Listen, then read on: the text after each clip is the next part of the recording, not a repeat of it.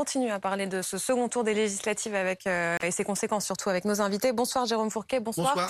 Vous êtes politologue, directeur du département Opinion à l'IFOP et co-auteur de La France sous nos yeux aux éditions euh, du Seuil. Bonsoir Agathe Lambray. Bonsoir. Journaliste des services politiques de BFM TV, vient de paraître aux éditions de l'Observatoire L'étrange victoire que vous avez écrit avec Louis Ossalter. Exactement. Bonsoir Benjamin Duhamel du service politique de BFM TV. Bonsoir Geoffroy Lejeune, directeur de la rédaction de Valeurs Actuelles. En une cette semaine, la mafia Mélenchon. On va donner d'abord, Benjamin, la. Là, je donne, hein, Chacun a, sa promo à faire en quelque sorte. Gentil, merci beaucoup. Sauf moi, hein, si, vous, vous remarquez. Mais si, de façon indirecte. Benjamin, la dernière information que nous avons, c'est que les chefs de parti vont être reçus demain à l'Élysée. Oui, absolument. Euh, Emmanuel Macron qui euh, va donc les, recevoir. De ce que l'on comprend, c'est plutôt séparément, dans la mesure où certains expliquent que ce sera plutôt le matin, notamment Christian Jacob ou euh, Marine Le Pen en, fin d'après-midi. on voit bien que jusque-là, il y avait une forme de singularité à eh bien n'avoir ni de son ni d'image du côté Élysée. Alors, on a eu certes le discours un peu crépusculaire d'Elisabeth Borne hier soir, mais on peut pas dire que ça ait tout à fait donné les clés de compréhension pour savoir comment l'exécutif allait, réagir. Et donc on a ces euh, rendez-vous successifs. Habituellement, euh, le président de la République, en tout cas dans le premier quinquennat, avait l'habitude de recevoir les chefs de parti dans des moments euh, soit de crise aiguë, par exemple crise terroriste, on avait pu voir ça sous François Hollande, ou dans des moments de décision nécessaire, par exemple sur la, crise du Covid. Eh bien là, voilà, tous les chefs de parti qui vont être reçus, ce que l'on nous explique, certains dans l'entourage du, du, président de la République expliquent que voilà, c'est un moment tout à fait inédit sous la Ve République et qu'il faut essayer de commencer à voir où est-ce qu'il pourrait y avoir de l'unité, sur quels éléments on pourrait eh bien trouver une majorité. Bon courage à Emmanuel Macron parce que quand on écoute hier soir et aujourd'hui les discours de ceux qui vont être reçus, on a du mal à voir sur quels éléments eh bien, Emmanuel Macron pourrait réussir à les convaincre de trouver ces fameuses majorités d'action qu'Elisabeth Borne appelait de ses voeux hier soir. On va zoomer euh, maintenant sur la NUPES. On se demande si c'est déjà fini alors que ça commence tout juste. Jean-Luc Mélenchon voulait un groupe unique. Les socialistes, les écolos, les communistes lui ont répondu non. On va réécouter d'abord le moment où il lance l'appel. Le résultat est assez euh, décevant. Et il, euh, en toute hypothèse, pour nous, hein, je parle, mais en toute hypothèse, il crée une situation euh, ingérable. Nous devons être et rester une alternative unie. Autrement dit, la NUP devrait se constituer comme un seul groupe au Parlement, de manière à ce que, sans aucune discussion possible, il soit établi qui mène l'opposition dans le pays Et voici la réponse. Il faut être très clair, c'est pas quelque chose ni qui était prévu dans l'accord NUP, euh, ni qui est souhaitable. Donc ce qui a toujours été prévu, c'est un intergroupe qui permet euh, de se coordonner sur les différentes positions qui seront portées. Euh, c'est pas souhaitable parce qu'aujourd'hui, la force de cette coalition, c'est d'être plurielle, c'est qu'elle regroupe différentes identités de la gauche et de l'écologie, et c'est ce qui fait sa force. C'est la raison pour laquelle euh, la NUP a quand même obtenu un nombre de sièges important aujourd'hui au Parlement, parce que quand les électeurs se sont rendus aux urnes, certains ont voté NUP parce qu'il y avait des socialistes, d'autres parce qu'il y avait des insoumis, d'autres parce qu'il y avait des écologistes, d'autres parce qu'il y avait des communistes. Donc aujourd'hui, politiquement, ça aurait assez peu de sens et ça réduirait la représentativité de cette coalition euh, que de former un groupe unique. ils disent non, mais ce feuilleton n'est peut-être pas fini, euh, Geoffroy, parce que Mathilde Panot euh, maintenant dit Je suis favorable à une présidence tournante, à un maintien des délégations par formation politique peut-être une solution, une, une possibilité de s'en sortir ou pas? Je sais pas, mais en fait, en écoutant les arguments, ils ont tous un peu raison. C'est-à-dire que Mélenchon a raison de vouloir être le principal groupe. En gros, l'enjeu, c'est si la NUPES se divise, c'est le, le Rassemblement national qui est la première force d'opposition au Parlement. Donc je peux comprendre, son argument peut s'entendre d'un point de vue, du point de vue de Jean-Luc Mélenchon. Et les autres euh, ont raison également de défendre leur petite, leur boutique. Avoir un groupe, ça veut dire avoir des moyens, ça veut dire avoir un temps de parole, etc. Euh, maintenant, ce qui est amusant, c'est qu'on a passé la campagne et on avait raison euh, à dire qu'ils étaient unis, mais qu'ils étaient d'accord sur pas grand-chose. Et ben en fait, on va le voir demain au Parlement. C'est en fait une logique euh, une logique des choses qui va être respectée. J'ai quand même du mal à comprendre pourquoi euh, Jean-Luc Mélenchon lance cet appel aujourd'hui, Natacha. Il aurait pu euh, apparaître comme étant la première force d'opposition pendant toute la journée, peut-être même pendant toute la semaine. Il, s'était attendu que ça se fracture tout de suite? Oui, mais la différence, c'est qu'il se fait devancer par le Rassemblement national. Et c'est ça qui n'était absolument pas prévu. Et du coup, la logique, en effet, comme le disait Geoffroy Lejeune, c'est qu'il va falloir pour peser, être plus nombreux. Sauf que ça vient rompre la logique qui était celle de la NUP et qui ne pouvait fonctionner que parce que chacun gardait son indépendance. Parce qu'un groupe, ça implique une logique de groupe, ça implique même une discipline, de groupe. Or, justement, on savait tous très bien que ces gens-là ont des différences et qu'ils ne sont venus que parce qu'ils avaient la garantie de préserver leurs différences. C'est d'ailleurs ce que Fabien Roussel, euh, pour les communistes, a fait pendant même toute la campagne, c'est-à-dire mmh. avant même le vote. Donc là, s'ils se retrouvent embrigadés, ils perdent cette possibilité d'exister et cette possibilité, en effet, aussi de se faire entendre en tant que socialiste, en tant que, que écolo. Donc c'est la quadrature du cercle. Mais on comprend parfaitement que Jean-Luc Mélenchon lance ça maintenant pour essayer d'obtenir ce qui sinon lui échappe, à savoir la présidence de la commission des finances, euh, des tas d'autres choses qui sont nécessaires. Enfin, qui Mais là, visiblement, c'est raté. Euh, bah quelle est la première force d'opposition Alors, bah, tout dépend de ce qu'on considère comme, euh, comme force. Et donc, pour rebondir sur ce que disait Natasha Chapoloni, ce qui était absolument pas prévu, c'était cette percée du Rassemblement national. Vous savez qu'il y a encore des débats sur le nombre de sièges, parce que est-ce qu'on a euh, crédit la NUPES de certains élus outre-mer, divers gauches ou régionalistes Le ministère les a pas mis. Nous, les, ce qu'on a regardé, on les mettrait plutôt dedans. Donc si on a une lecture un peu maximaliste des choses, la NUPES, c'est 149 sièges, avec des, des régionalistes d'outre-mer. Là-dedans, vous avez 84 à 85 sièges insoumis de stricte obédience. Le Rassemblement national, c'est 89. Donc on comprend pourquoi tout de suite Jean-Luc Mélenchon a tenté ce coup de poker qui n'a pas réussi, mais de la même manière qu'il avait lancé son Élisez-moi Premier ministre juste après l'élection présidentielle, il a l'espèce de sens du tempo et se dit il faut absolument qu'on préempte ce sujet pour ne pas que le Rassemblement national s'installe dans les têtes, dans les esprits et médiatiquement comme la principale force d'opposition. Là où le bas blesse, c'est qu'effectivement, c'est pas du tout le contrat qui avait été, qui avait été passé. Et autre point. Euh, si euh, cette tactique de la candidature commune a très bien fonctionné, puisqu'on rappelle que en 2017, les formations de gauche étaient parties chacune sous leur propre bannière, mais elles avaient fait de manière cumulée le même score que la NUPES. 25. c'est pareil. Sauf que vous partez séparés, c'est 60 sièges.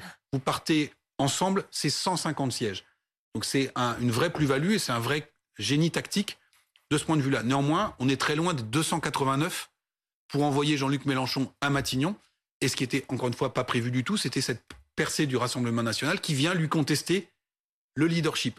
Il faut quand même revenir de l'opposition, il faut quand même revenir à la présidentielle. Le hold-up médiatique, c'est Mélenchon qui l'a réalisé, c'est-à-dire que c'est Marine Le Pen qui est au deuxième tour. C'est Marine Le Pen qui fait 41,5% des voix. Elle part en vacances ensuite et Mélenchon s'engouffre dans la brèche.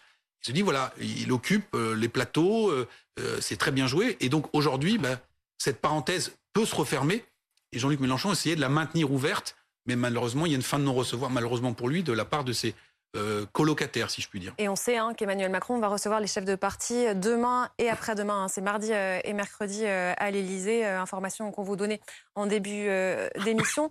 Pour, Emmanuel Macron, l'enjeu, Agathe Lambray, c'est que ces, forces du Rassemblement national et de la NUPES ne forment pas un front anti-Macron, qu'elles ne forment pas une sorte de coalition, elles aussi. Non, oui, mais bon, ça c'est plutôt euh, une chance parce que s'il avait un front uni euh, face à lui, ce serait encore plus compliqué. Donc en fait, euh, Emmanuel Macron, il va devoir composer, il va devoir aller chercher de temps en temps des voix sur sa droite, sur sa gauche. Les macronistes auraient aimé pouvoir créer un contrat, une alliance avec la droite afin d'obtenir avec la droite une majorité absolue, mais Christian Jacob, le patron de LR, a fermé très fermement la porte à cette option. Donc là, en fait, l'alternative, c'est d'aller chercher un maximum de voix avec la gauche raisonnable, entre guillemets, euh, avec la droite. Et c'est d'ailleurs pour ça, notamment, que le président recevra euh, demain les différents euh, groupes à l'Assemblée. Et c'est plutôt, enfin, en tout cas, en Macronie, on peut se, se rassurer de de cette rencontre parce qu'on on avait effectivement ni son ni image de l'Élysée. Les rumeurs les plus folles couraient. On ne comprenait pas pourquoi le président ne s'exprimait pas. Là, ça veut dire qu'il prend la mesure tout de même de l'enjeu, qu'il acte les résultats. Il va consulter les autres partis. Maintenant, ça ne dit pas, enfin, ce sera pas forcément plus simple ensuite de gouverner. Ça va être un calvaire. Et, et que va devenir Jean-Luc Mélenchon? Quelqu'un sait ou pas?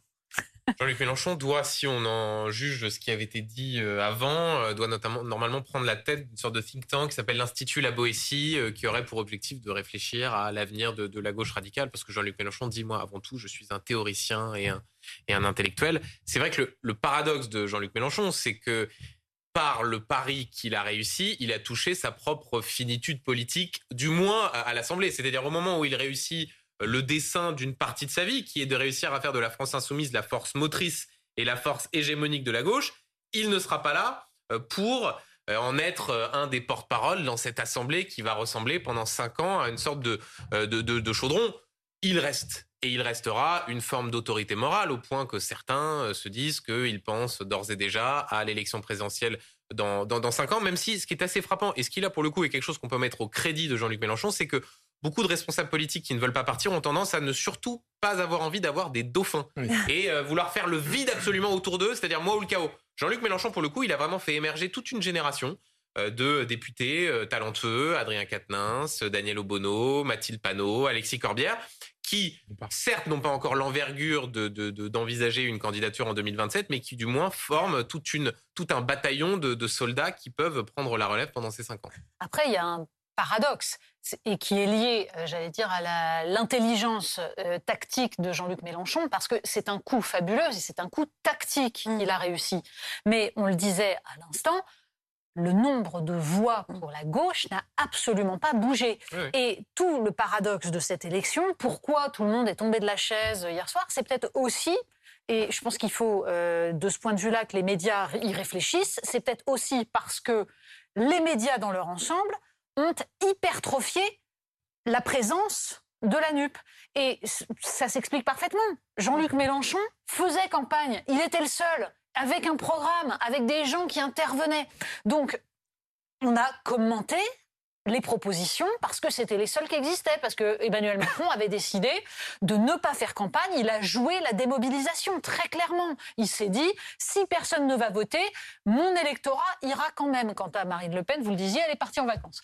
Bon, donc il y a ce jeu-là, mais derrière la réalité du pays, c'est 50% d'abstention et c'est une poussée qui est celle du Rassemblement national, c'est-à-dire soit des gens qui considèrent qu'ils n'ont rien à voir avec l'offre politique, et ça ne veut pas dire, c'est ce qu'on disait euh, la semaine dernière, ça ne veut pas dire des gens qui se désintéressent de la politique, ça veut dire des gens qui ne veulent pas de l'offre qui leur est présentée. Et vous en avez une part importante qui considère que dans cette offre pas forcément satisfaisante, bah, finalement, le Rassemblement national les concerne. Or, là, on va avoir en effet énormément de députés France Insoumise et de la NUP qui vont arriver à l'Assemblée, qui vont sans doute faire énormément de bruit. Et il ne faudrait pas que ça cache, une fois de plus, le fait que vous avez toute une part des Français bah, qui ne sont pas sur cette ligne, mmh. en tout cas pas sur la ligne du gauchisme culturel, de euh, l'écriture inclusive telle que je citais en début d'émission. C'est absolument pas leurs aspirations. Et en fait, on souffre depuis un bon bout de temps déjà d'un décalage majeur entre la perception qu'on peut avoir du paysage politique dans les médias et la réalité du pays. C'est en train d'atteindre des proportions totalement dingues et de mener à une forme d'explosion. Là, cette explosion, elle se traduit, enfin, il y a quelque chose qui se traduit à l'Assemblée, tant mieux. Quand ça se traduit dans la rue, c'est beaucoup plus dangereux. Mais c'est vrai, ça comment vous l'expliquez, euh, le fait que Marine Le Pen, qui n'a pas fait campagne, euh, obtienne un score aussi important? Alors, il y, a plusieurs phénomènes. Euh, tout d'abord, elle n'a pas véritablement fait campagne, mais l'actualité a en partie fait campagne pour elle. C'est-à-dire que je pense qu'il y a un moment majeur dans cette campagne, c'est ce qui s'est passé au Stade de France. Mm. Pour son électorat, c'est euh, l'incarnation de, des problèmes sécuritaires, des problèmes migratoires, des problèmes identitaires et de l'impuissance publique. Donc ça, ça a énormément joué, je pense, pour mobiliser son électorat. Deuxième élément de mobilisation de l'électorat frontiste, l'antimacronisme. En 2017, cet électorat avait la gueule de bois à la suite de la présidentielle, parce que Marine Le Pen avait été écrasée. Là, elle a perdu avec les honneurs, elle a fait 41,5% des voix. Et donc cet électorat, même sans euh, euh, une campagne très dynamique, s'est mobilisé plus que précédemment. Ce qui a permis d'arriver au soir du premier tour avec une vraie dynamique. Le Rassemblement national fait 19% le soir du premier tour, c'est 5 points de plus qu'en 2017. C'est la seule formation à ce moment-là en dynamique, puisque euh, la gauche fait le jeu égal avec 2017 et que En Marche est en baisse. Sauf qu'on ça passe un peu sous les écrans radars, cette dynamique frontiste. Ça se traduit très concrètement par 200 candidats RN au deuxième tour contre 100 en 2017. Donc il y a perspective de victoire. Et vous ajoutez le dernier ingrédient à cette dynamique. Derrière cette dynamique, c'est ce qui s'est passé hier, qui n'a pas forcément été anticipé, y compris par les sondeurs. C'est-à-dire que historiquement, ces candidats FN, même quand ils faisaient des très bons scores de premier tour, ils se faisaient hacher menu au deuxième tour par le Front républicain. C'est-à-dire qu'il y avait une coalition de tous les électorats pour faire barrage. Ça s'est pas passé comme ça. Je vous donne juste quelques chiffres. En 2017, il y a 100 duels entre En Marche et le RN. à l'arrivée, 7 députés frontistes. Hier, il y a eu 100 duels en marche contre le Rassemblement national. Il y a 53 députés frontistes. C'est-à-dire qu'il y a toute une partie de l'électorat de la NUPES qui dit nous, on ne vote plus mmh. Front républicain parce que voter Front républicain aux législatives, c'est voter pour un candidat macroniste et c'est empêcher à notre leader d'être Premier ministre. Il n'y a que 30, à peu près un tiers de l'électorat NUPES qui a voté ensemble donc pour faire le barrage républicain. On en avait à peu près 45% à la présidentielle, mais historiquement, c'est à minima deux tiers. Donc il manque énormément de voix à l'appel. Ça s'est passé inversement aussi dans les endroits où il y avait un duel entre le Rassemblement national et la NUPES. Là, c'était l'électorat En Marche qui est orphelin. L'électorat En Marche, il a entendu les consignes. On lui a dit, c'est bonnet blanc, blanc, bonnet, ce sont tous les deux des adversaires de la République. Donc on ne va pas voter pour les mélanchonistes pour faire barrage au Rassemblement national. Il y en a quand même qui l'ont fait, à peu près 40%, mais ça en fait beaucoup qui ont manqué à l'appel. Et donc, dans ces 67 circonscriptions, le RN gagne la moitié de ses duels. C'est jamais vu qu'une formation, le Rassemblement national, gagne un duel sur deux. Et en gros, ce qui s'est passé, c'est qu'aujourd'hui, ses chances de victoire sont quasi alignées sur les chances de victoire d'un parti classique. Et donc, c'est une autre étape dans la dédiabolisation. Donc, il y a à la fois cette rampe de lancement de la présidentielle, du premier tour, et puis la démobilisation ou la disparition, l'étiolement. C'est important cet épisode des consignes de vote parce que euh, peut-être même que ça a découragé euh, certains électeurs euh, NUPES quand il y avait un duel RN ensemble. parce qu'ils se disaient, de toute façon, la majorité considère qu'on est pareil que le Rassemblement national. Alors, pour le Front républicain, les valeurs, etc., ça n'a aucun lieu d'être au moment du vote. Tout à fait. Plus le fait que, vous voyez, sur une présidentielle, il y a, différents, il y a des différences. par rapport aux législatives, euh, les candidats, Mélenchon était de toute façon hors jeu à la présidentielle. Alors que là, dans la circonscription d'à côté, il y avait encore des candidats euh, mélenchonistes. Donc, voter dans la sienne pour un, marcheur, c'est euh, potentiellement faire perdre son camp. Et puis la deuxième différence de taille, c'est que beaucoup d'électeurs de gauche ont considéré qu'il fallait encore faire barrage à Marine Le Pen mm. pour une présidentielle, mais qu'un député de plus ou de moins pour le RN, ça changeait pas la face du monde. Alors bah, on verra ça. Avec, là aussi, peut-être circonstance aggravante, le fait que la couverture médiatique se soit très peu intéressée au RN et que personne ait vu, entre guillemets, le danger frontiste. On se dit, bon, il n'y a pas de sujet là-dessus, comme d'habitude. Pour une fois, il n'y a pas eu de députés fantaisistes, enfin de, candidats fantaisistes, de trucs absolument délirants. Ils arriveront peut-être demain quand on... on, va, on va les découvrir. Vous allez les découvrir. Mais pendant la campagne, il n'y a pas eu. Oui, Agathe. Oui, non, mais ce que je voulais dire, c'est qu'il n'y a pas que les médias. Marine Le Pen elle-même n'a pas vu venir son propre parti. Et c'est d'ailleurs certainement pour ça qu'elle n'a pas osé faire campagne de façon assumée. C'est que depuis toujours, le mode de scrutin ne permet pas à son parti d'avoir des députés à l'Assemblée nationale. La seule fois, c'était en 86. C'était grâce à la proportionnelle. Et je crois, de mémoire, qu'ils étaient 29 euh, ou 26. Euh, Donc elle-même n'y croyait pas. Et au début, elle n'osait pas prétendre avoir euh, une centaine de députés. Et personne ne l'a vu venir, effectivement. Oui, elle avait dit une quinzaine ou une vingtaine. Oui, au début. Et, de toute façon, Macron aura la majorité absolue. La, différence majeure, c'est celle qu'on a vue en fait se dessiner pendant la présidentielle, c'est-à-dire l'existence de trois blocs mm. irréconciliables. C'est parce que chacun de ces blocs déteste les deux autres blocs et ne veut pas les voir gouverner que ça donne ce résultat-là, en fait, qui est ah, improbable en scrutin majoritaire. Je suis pas sûr que la détestation soit aussi importante que ça. C'est-à-dire qu'en fait, euh, je pars sous le contrôle de, Jérôme Fourquet. Moi, j'ai regardé, euh, c'était pas dans votre institut, je crois que c'était chez Harris Interactive, les reports de voix. Alors, évidemment, tout ça est, pondéré par l'abstention qui est colossale. Mais les reports de voix euh, entre l'électorat, par exemple, de Mélenchon et de Marine Le Pen sont pas du tout de l'ordre de zéro. Je crois que c'est plus autour de 24% ou entre 24 et 30. Ça dépend des instituts en réalité, parce que j'en ai regardé beaucoup ce qui est en fait un tiers des gens qui ont voté au premier tour qui vont voter au second tour pour le Rassemblement national. Moi, c'est ça qui m'a sidéré. Je suis d'accord avec euh, Jérôme sur le fait que ça n'est jamais arrivé jusqu'à hier. Des candidats en duel qui gagnent exactement comme euh, comme ceux d'autres partis. Mais ils le font évidemment parce que l'abstention est importante, mais aussi parce qu'ils ont des renforts. Il y a même des électeurs euh, ensemble qui ont voté pour le Rassemblement national au second tour. Je crois que c'est un peu moins de 20%. C'est des choses qui n'existaient pas jusqu'à présent. En effet, jadis, moi, il y a quelques années, je m'étais intéressé aux, élections départementales dans le Vaucluse. On en parlait tout à l'heure avec Jérôme parce que je lui avais demandé des, de l'aide pour lire un peu ce qui se passé là-bas. Et le, le, le, Rassemblement national, au départemental dans le Vaucluse en 2015, faisait des scores entre 35 et 45% au premier tour. Et il n'avait aucun élu au second tour. Donc, et je demande à Jérôme, euh, sondeur de son état, euh, comment faut-il l'analyser? Et on parlait évidemment du plafond de verre. Il m'expliquait, voilà, quoi qu'il arrive, les électeurs se liguent tous contre le Rassemblement national. Hier, c'était la fin de ça et c'est la première fois. dans le monde d'avant, ça. Exactement. Et là, on avait plus la proportionnelle sans l'avoir. Oui. Que les, les électeurs se sont peut-être tous ligués contre une façon d'exercer le pouvoir, en fait. C'est ce que me disait un macroniste tout à l'heure. Il me disait ce vote, c'est un rejet de la présidence jupitérienne, un rejet de la présidence verticale.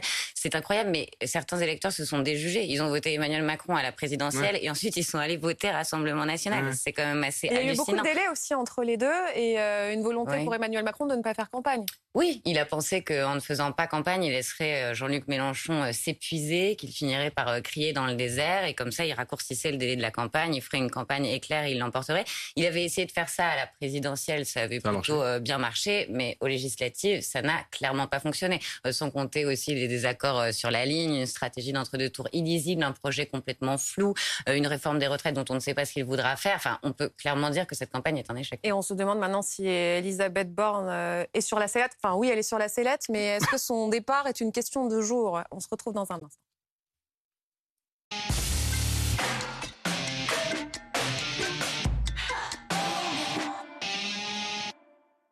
News continue à 20h30 avec Jérôme Fourquet. Rebonsoir. Agathe Cambré, euh, Geoffroy Lejeune et Benjamin Duhamel. On se demande si Elisabeth Borne euh, va être contrainte de démissionner. Est-ce inévitable Une chose est sûre, il y aura remaniement puisque trois ministres ont été battus, Amélie de Montchalin, Brigitte Bourguignon et Justine Bénin. Deux visages de la Macronie chutent également, Richard Ferrand et Christophe Castaner. Et voici ce petit refrain qu'on entend dans l'opposition. L'enseignement principal hier, c'est la défaite euh, du président de la République, euh, de sa majorité, de son gouvernement, qui justement n'a pas réussi à constituer une majorité à l'Assemblée nationale. Et donc ça crée une situation qui est inédite. Ce qui est certain et ce qui est évident, c'est que Madame Borne doit partir. Euh, elle est directement impactée par le fait qu'elle n'a pas réussi à constituer une majorité à l'Assemblée nationale. Donc elle ne peut pas rester en place comme ça, comme si de rien n'était. Et puis euh, on passe à autre chose. Et puis euh, on fait des petites, des petites magouilles, des petites discussions comme ça. Ça, ne serait pas à la hauteur du signal qui a été envoyé hier soir. Je ne vois pas comment Elisabeth Borne peut se maintenir à la tête de Matignon. Quand on est première ministre, qu'on a été élu euh, sur le fil hier euh, au second tour des élections législatives, qu'une grande partie des ministres ont été battus hier dans les urnes. Alors je ne vois pas comment on peut conduire une politique que les Français ont hier rejetée. C'est la première fois. Donc Mme Borne doit démissionner Mais bien sûr qu'elle doit rendre son tablier et qu'on doit réorienter massivement la politique euh, que qu'Emmanuel Macron s'apprêtait à mettre en œuvre. Elle doit rendre son tablier, dit Jordan Bardella. Est-ce qu'elle doit démissionner? Alors, il y a deux choses. Il y a la musique qu'on entend aujourd'hui, dans une espèce d'effervescence, etc. Et puis après, il y a l'analyse politique. De fait, euh, Elisabeth Borne, en tant que première ministre, est censée être en fait portée par la majorité présidentielle. Elle est la première, la représentante de la majorité présidentielle. Or là, il n'y a pas de majorité présidentielle et certainement pas du côté incarné par Elisabeth Borne, puisqu'on nous avait expliqué que c'était formidable, que c'était une femme de gauche, euh, etc. Enfin, si Emmanuel Macron a la possibilité de construire des accords, même des accords ponctuels sur chaque texte, ce qui risque d'être le cas euh, dans, les, dans, les, dans les mois qui viennent, c'est certainement pas à gauche qu'il va trouver l'appui nécessaire pour faire voter ces textes. C'est d'ailleurs une des choses qu'il va falloir euh, anticiper, c'est-à-dire que est-ce qu'on va avoir une politique plus à droite, plus austéritaire, ça va être un des sujets. Donc évidemment qu'il va y avoir la nécessité d'envoyer un signal. Euh, et évidemment qu'Elisabeth Borne est d'autant plus mal placée qu'elle est une techno pure et qu'elle a été choisie pour ça, c'est-à-dire pour ne pas faire d'ombre à Alexis Collère. Or, le problème, c'est que face à une assemblée très difficile à manœuvrer, où il va falloir chercher des accords, des alliances, il faut quelqu'un qui soit extrêmement politique. Donc, a priori, elle n'incarne pas ce qui pourrait être un Premier ministre de ce type d'assemblée. Mais c'est pas demain que ça va se faire, certainement pas. Emmanuel Macron a intérêt, au contraire, à attendre. Il y aura quand même le discours de politique générale. Est-ce qu'à ce, moment-là, elle engage forcément euh, la confiance euh, pour ce gouvernement? Non, euh, de mémoire, Pierre Mauroy en 1981. Je n'étais pas né, mais n'avait pas, engagé la responsabilité du gouvernement. Mais en réalité, ça revient à peu près au même dans la mesure où les oppositions peuvent décider, elles, de déposer une motion de censure. Et dans ce mmh. cas-là, si la motion de censure est votée à 289, le gouvernement tombe. Là où je partage ce que dit Natacha, c'est qu'Elisabeth Borne a un avantage en ce moment, c'est le temps. Dans la mesure où Emmanuel Macron s'engage dans, dans un dialogue et dans une négociation avec les forces politiques, qui de toute façon, négociation qui va monter en tension, pour expliquer aux Français les éventuels blocages qui vont arriver, pour explorer toutes les possibilités pour essayer de construire précisément des majorités d'action. S'il se séparait dès aujourd'hui, dès demain ou dès cette semaine d'Elisabeth Borne, il se prive d'une carte à sortir dans les prochaines semaines ou dans les prochains mois pour précisément essayer de, faire évoluer euh, la situation. Et d'ailleurs, réfléchissons par l'absurde. Il, euh, Elisabeth Borne démissionne demain. Qui pour le remplacer? Qui est en mesure aujourd'hui de débloquer la situation? Prenons un exemple. Prenons un ministre de droite, plutôt populaire, Bruno Le Maire. Est-ce que Bruno Le Maire aujourd'hui est à même d'aller convaincre Aurélien Pradier ou Éric Ciotti au sein des Républicains d'aller euh, voter des textes avec le gouvernement. Honnêtement, on, voit pas bien. Gérald Darmanin, n'en parlons même pas, dans la mesure où il est perçu comme un traître absolu euh, du côté euh, des Républicains. Elisabeth Borne, ça ne bougera sans doute pas tout de suite. Par contre, ce qui va bouger, c'est au sein du gouvernement. Mmh. Un, parce qu'il faut tout de suite aller combler des postes qui sont absolument essentiels. Ministre de la Santé, que se passe-t-il si demain il y a une alerte sur euh, recrudescence du Covid? On voit bien que ça repart un tout petit peu. Euh, sur on est en pleine crise des urgences, il faut, ça pour le coup c'est un poste qui doit être opérationnel. Et vous allez avoir autre chose qui va se passer dans les prochains jours, c'est la bataille des postes pour les postes clés à l'Assemblée nationale. L'ACEI, présidence de l'Assemblée nationale, présidence du groupe majoritaire à l'Assemblée.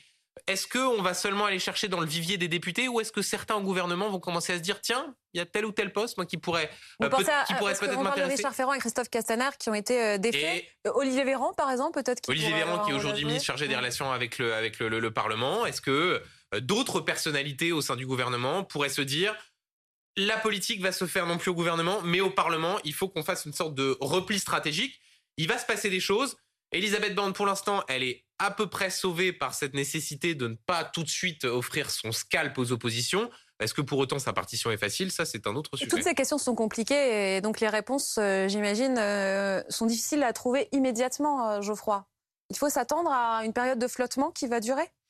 En tout cas, quel changement d'ambiance par rapport à il y a une semaine, vous savez, quand Emmanuel, Macron pouvait se passer de faire campagne, pouvait euh, délivrer un message euh, aux Français depuis le tarmac de l'aéroport, comme si ça le concernait que de loin, euh, en disant votez quand même bien parce que sinon il y a beaucoup d'extrêmes. Et aujourd'hui, il y a ces fameuses rencontres avec les forces politiques d'opposition qui ont été jusque-là un petit peu méprisées.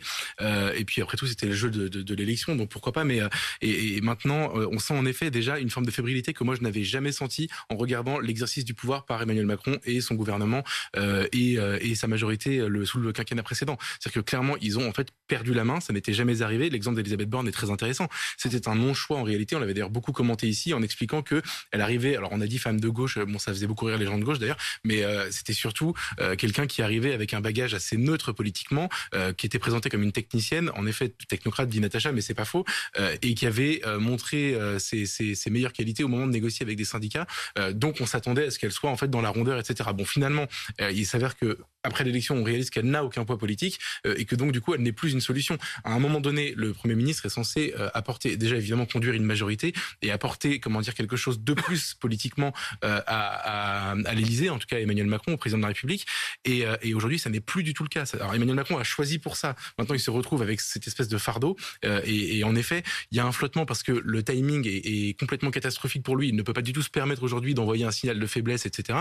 Mais, mais, mais, mais on sent bien qu'il n'a sous la main absolument aucune option pour sortir de la situation dans laquelle il est depuis hier soir. En fait, les électeurs, je pense, se sont, euh, sans se concerter d'ailleurs, un peu vengés de cette tentative d'enjamber l'élection. Vous savez, euh, ça va, ça va bien se passer. Euh, j'ai pas besoin de rendre de compte ou j'ai pas besoin de, de, de, de, faire campagne. Et ben finalement, euh, peut-être qu'il doit se mordre un peu les doigts aujourd'hui. Je sais quand même qu'il s'attendait pas du tout à ce résultat et que ça a été un peu une douche froide. Et donc maintenant, on va vivre quelque chose d'assez inédit, c'est l'humilité en Macronie.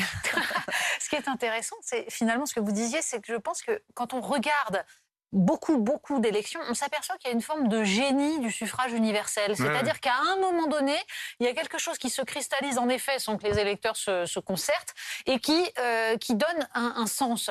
Euh, la défaite de Lionel Jospin, par exemple, mm. euh, pouvait, on pouvait continuer à dire il lui a manqué 600 000 voix, etc. N'empêche que ça raconte quelque mm. chose et qu'il y a un sens. Et là, c'est pareil, sauf que la question, c'est de savoir, et on peut se tourner vers vous, Jérôme Fourquet, c'est de savoir, après cela, Évidemment que le message, on le comprend, en effet, euh, les Français ne veulent pas de cet exercice vertical, ils veulent de la politique et non pas la dépolitisation totale.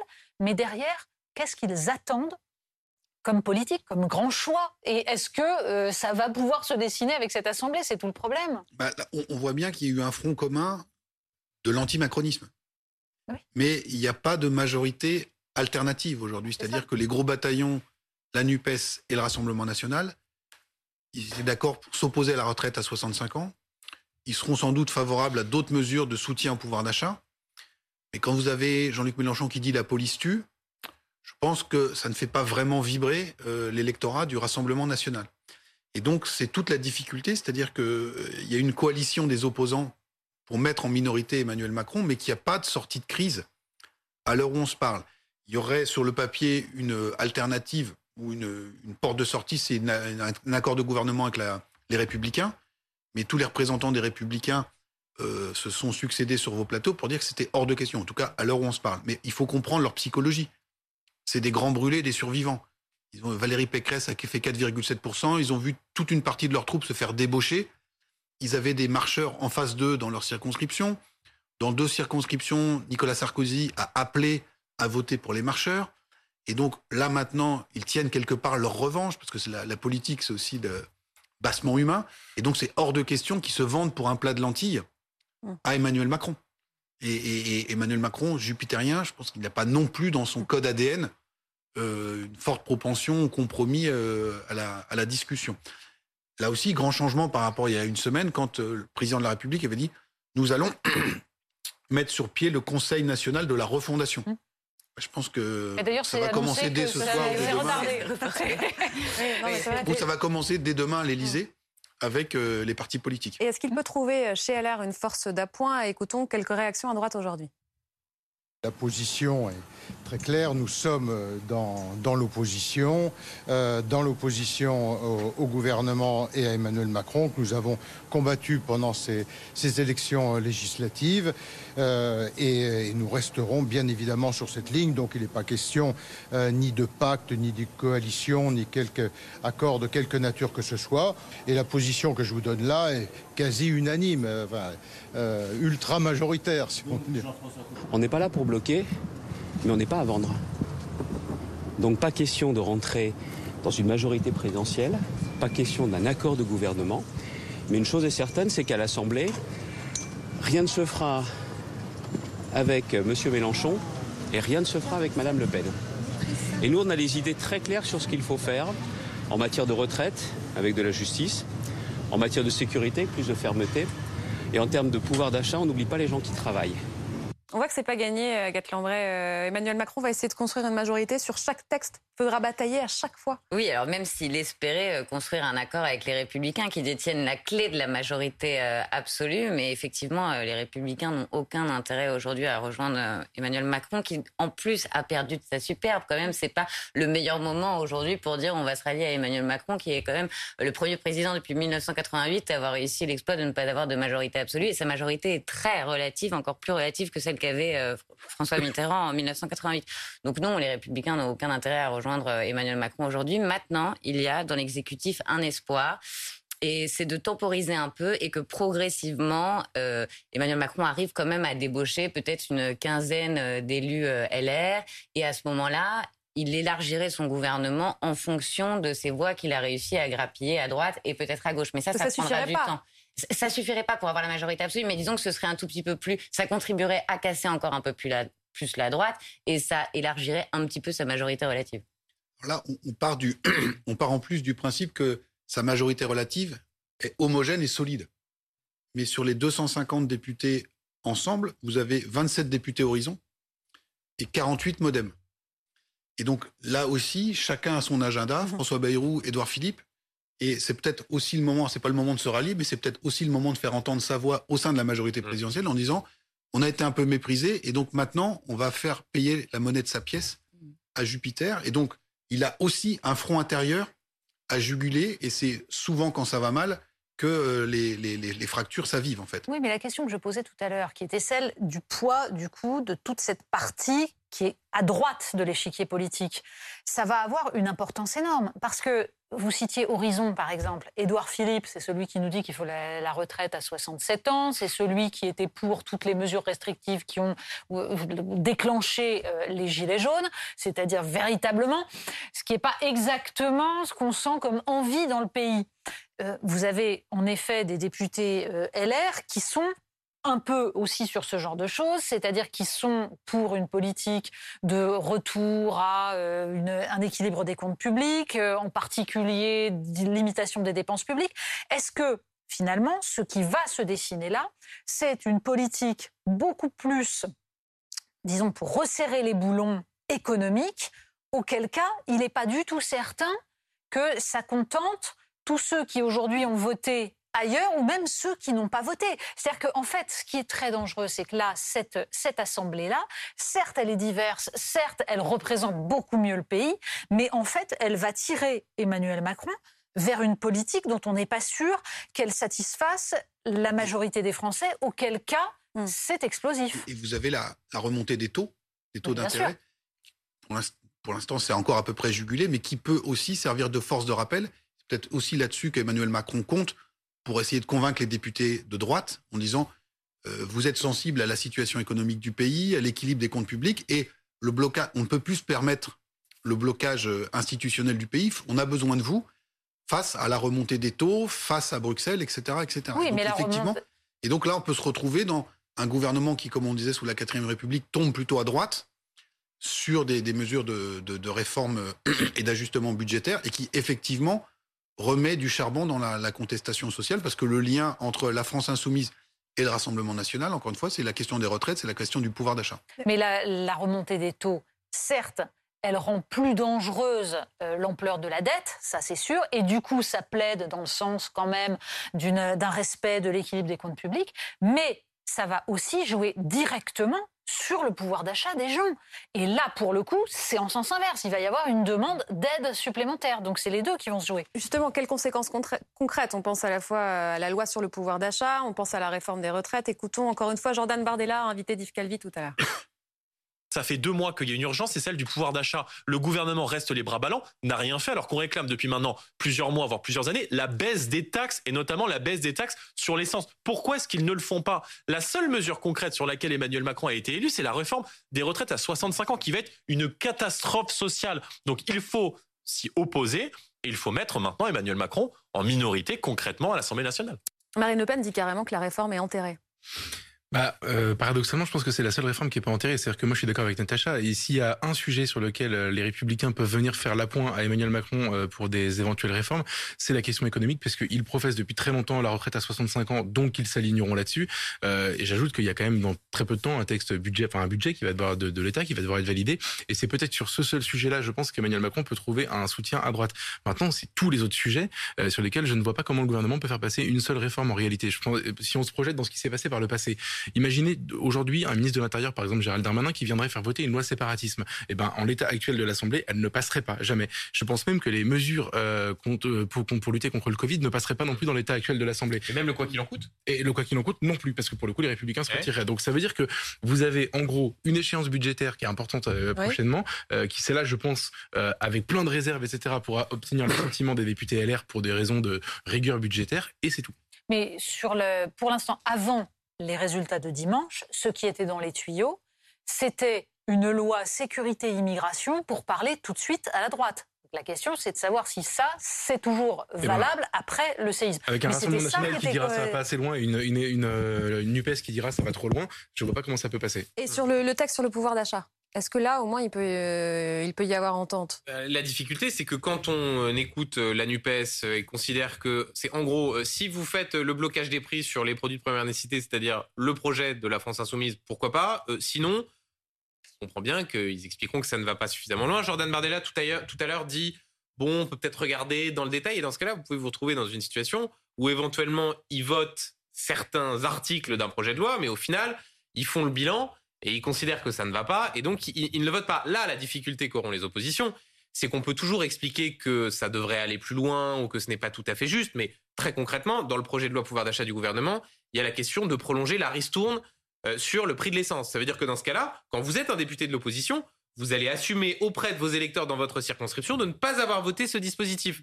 Là, ça, crée aussi Est-ce que ça peut obliger Emmanuel Macron à réécrire certains textes Et par exemple celui-là? De toute façon, il est obligé. Ah il n'a pas la majorité. Donc mm. il a une majorité ultra relative. Donc à partir de là, ça veut dire que dès demain, dans les discussions avec les chefs de parti, il met sur la table les urgences, c'est-à-dire parmi ces urgences, il y a la question du pouvoir d'achat, et il essaye de trouver des points de consensus. La difficulté, c'est pour ça qu'il y a une forme de, saveur toute particulière à voir depuis hier soir. Certains dire mais c'est formidable, ça va être le retour, les coalitions à l'allemande, ça va fonctionner comme le Parlement européen, remarquable, le retour du Parlement euh, puissance 1000. Mais la différence, c'est que dans ces pays-là, un, il y a une culture pour ça, c'est-à-dire que quand en Allemagne il y a des négociations, ils se mettent dans une pièce pendant trois mois, ils négocient à la virgule près.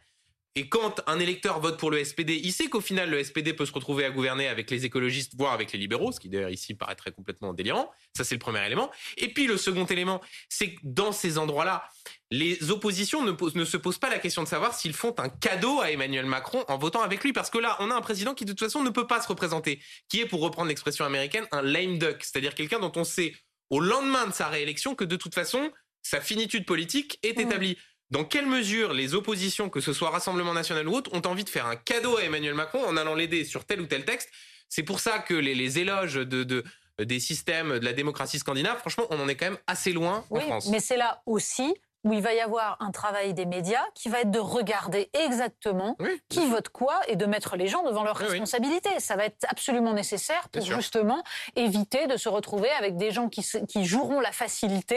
Je ne fais pas de cadeaux, mais du coup derrière, il n'y a rien qui se passe. Et voilà, il y a, en fait, dans une situation compliquée comme celle-là, chacun retrouve son rôle. Hmm. Oui, sinon il y a un vrai risque d'immobilisme, Agathe. Oui, mais moi je pense que ce serait effectivement difficile, notamment sur le pouvoir d'achat, pour une partie de la gauche et pour euh, Marine Le Pen de pas voter ce texte. Donc je pense qu'il y aura quand même, enfin avec quelques modifications, mais je, donc je pense que ce texte pourra passer. Ce sera un premier test et ce sera très intéressant de voir jusqu'où Emmanuel Macron va dans les concessions et de voir à quel point les oppositions, euh, dont en France n'est pas la culture d'être euh, constructives et eh ben, feront aussi ce travail euh, d'accepter d'accompagner le président dans certains textes. Mais disons que ça va être, ça va être pour Emmanuel Macron assez épuisant parce qu'à chaque fois qu'il voudra faire passer une réforme, à chaque fois, il devra euh, négocier, euh, faire des petits compromis à droite, à gauche. Et c'est exactement tout ce qu'il déteste faire et tout ce qu'il a tenté d'éviter depuis cinq ans. Lui qui a essayé d'enjamber les partenaires sociaux, les partis, et eh ben, il se retrouve un peu dans leurs mains. Aujourd'hui, c'est vraiment le pire scénario qui pouvait lui arriver. Il y a une voie du désordre qui est possible, c'est-à-dire le blocage absolu à l'Assemblée, tous les, les mécontents les manifestations euh, dans la rue.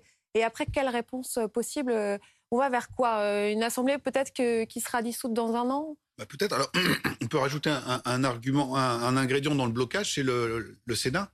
Ah oui. Qui reste à droite. Alors, il n'a pas, la pas le dernier mot, c'est l'Assemblée, mm. mais dans le, dans le processus de discussion, historiquement, enfin, dans le quinquennat précédent, au moins la, la majorité présidentielle contrôlait l'Assemblée.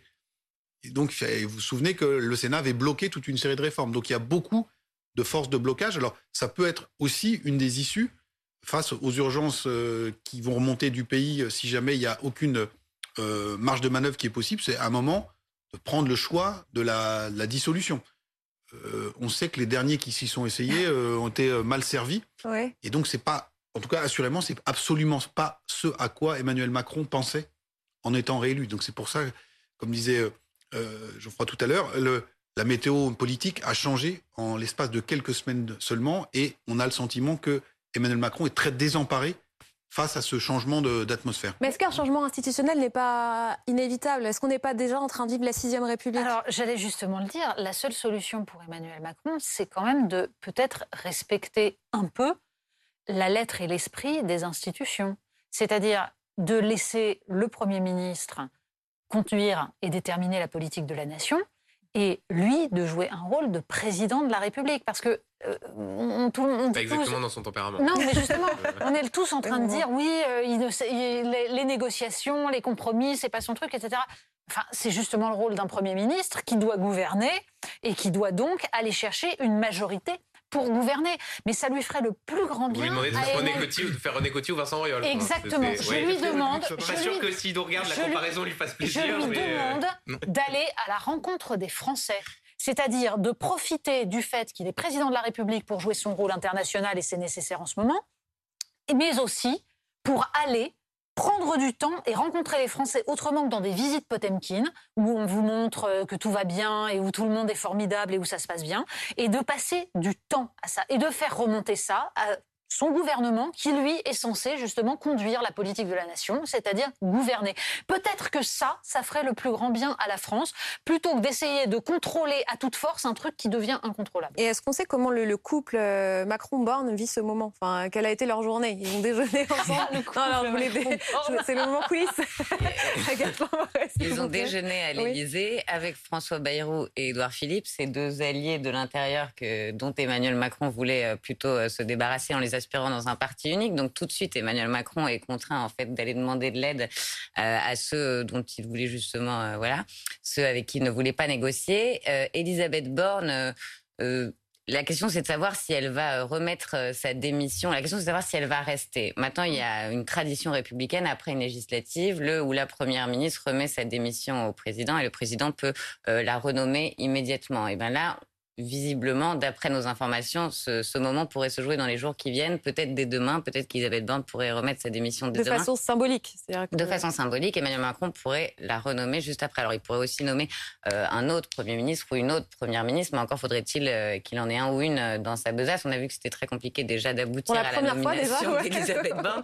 Donc, Mais certains viennent à regretter Catherine Vautrin au sein de, ah, la Elle pourrait revenir le jeu ou pas? Bah, Elle avait un profil, disons, plus politique. Elle connaissait très très bien l'Assemblée nationale, parce qu'elle avait été vice-présidente, je crois, de l'Assemblée nationale donc elle aurait été le profil issu de la droite assez idéal pour pouvoir négocier dans cette euh, assemblée morcelée. Elisabeth Borne, elle, c'est une techno. Elle a été élue pour la première fois aujourd'hui euh, députée, mais elle n'a absolument aucune expérience euh, des jeux politiques ni du terrain. Bah oui, mais Catherine Vautrin, Richard Ferrand n'en a pas voulu, Alexis Collère n'en a pas voulu, c'est dommage. Hein. Il préférait Elisabeth Borne.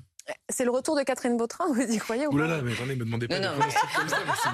et, elle lance, et, elle lance, un appel dans Libération à ce que la droite s'entende avec euh, Emmanuel Macron. Tiens, tiens. Oui, Le problème, c'est que Catherine Vautrin, ayant quitté les Républicains et étant un soutien d'Emmanuel Macron depuis, je crois, février ou mars, on retombe sur le même problème qui est. En fait, on a les mêmes discussions qu'il y a. Euh, mais vous, êtes en train de dire que l'information est circulaire et qu'on reparle de choses qu'on a déjà abordées. En, travaillant sur une chaîne d'info en plus, en continu, mais non, jamais. Non, tout, à l'heure, Benjamin a, dit en, riant que euh, Emmanuel Macron devait devenir, enfin, euh, on lui suggérait de devenir René Coty ou Vincent Auriol, qui était les présidents de la 4 République.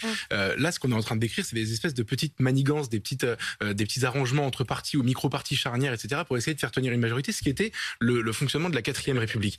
Moi, je, quand aujourd'hui j'entends parler beaucoup de 6 République et puis on va en entendre parler de plus en plus malheureusement euh, et ça m'agace parce qu'en réalité la 5 République peut répondre à cette situation. C'est-à-dire que on vit. Il n'y a pas répondu jusqu'ici. C'est pour ça qu'on dit saut dans l'inconnu. Mais c'est comment dire C'est parce qu'en en fait on s'est détourné, comme disait Natacha, de l'esprit et de la lettre des institutions qu'on a essayé de faire autrement. Emmanuel Macron a innové euh, dans la pratique de la 5 République, notamment en dépolitisant énormément la fonction de Premier ministre. Et aujourd'hui on se retrouve dans cette situation qui est une conséquence de choses très précises qui ont été faites par Nicolas Sarkozy, François Hollande et, et ensuite Emmanuel Macron. En réalité la 5 République dans ces cas-là, elle a tout prévu. Euh, et d'ailleurs, il y a déjà eu des crises politiques de ce genre-là. Quand Chirac claque la porte de Matignon, c'est une crise politique. Quand euh, il y a des députés RPR qui appellent à voter, enfin, il y a eu cinq, il y a eu 20, euh, 15 crises politiques aussi graves au moins que celle-là, et la Ve République a su y pallier. C'est-à-dire qu'aujourd'hui, la solution, ça voudrait dire retourner devant les urnes. On a bien compris que c'était un petit peu tôt, que c'était un petit peu compliqué. il y a le 49 qui peut permettre de faire passer certains textes. Si par exemple la réforme des retraites est si importante et qu'elle peut pas passer, eh ben il y a cette solution. C'est un joker limité. une fois par an, mais bon, ça suffit pour faire passer un texte. Que je veux dire, un texte important. et ensuite, encore une fois, assumer le retour devant les urnes, ce que, ce que tous les présidents, on n'a pas, pas vécu de référendum depuis 2005. Euh, euh, c'était initialement la, la 5 République, c'était ça, c'était le retour au peuple. Le général de Gaulle l'a conçu comme ça. Et eh ben, il faut faire voter les gens. En effet, il faut refaire de la politique. En effet, il faut redonner la parole euh, aux citoyens. Peut-être qu'à ce moment-là, on arrêtera d'avoir des élections avec 52% d'abstention. Vous êtes d'accord? On m'a dit que c'était terminé, donc vous avez 15 secondes. le, référendum, là, dans la, la, période actuelle, serait très, très risqué, parce que, comme on a dit tout à l'heure, il n'y a pas de majorité de projet. En tout cas, il y a une majorité d'opposition qui pourra se coaliser. C'est le propre des référendums. Merci d'avoir joué le jeu. Merci à tous les quatre d'avoir été avec nous dans Polo News. On se retrouve demain à 20h.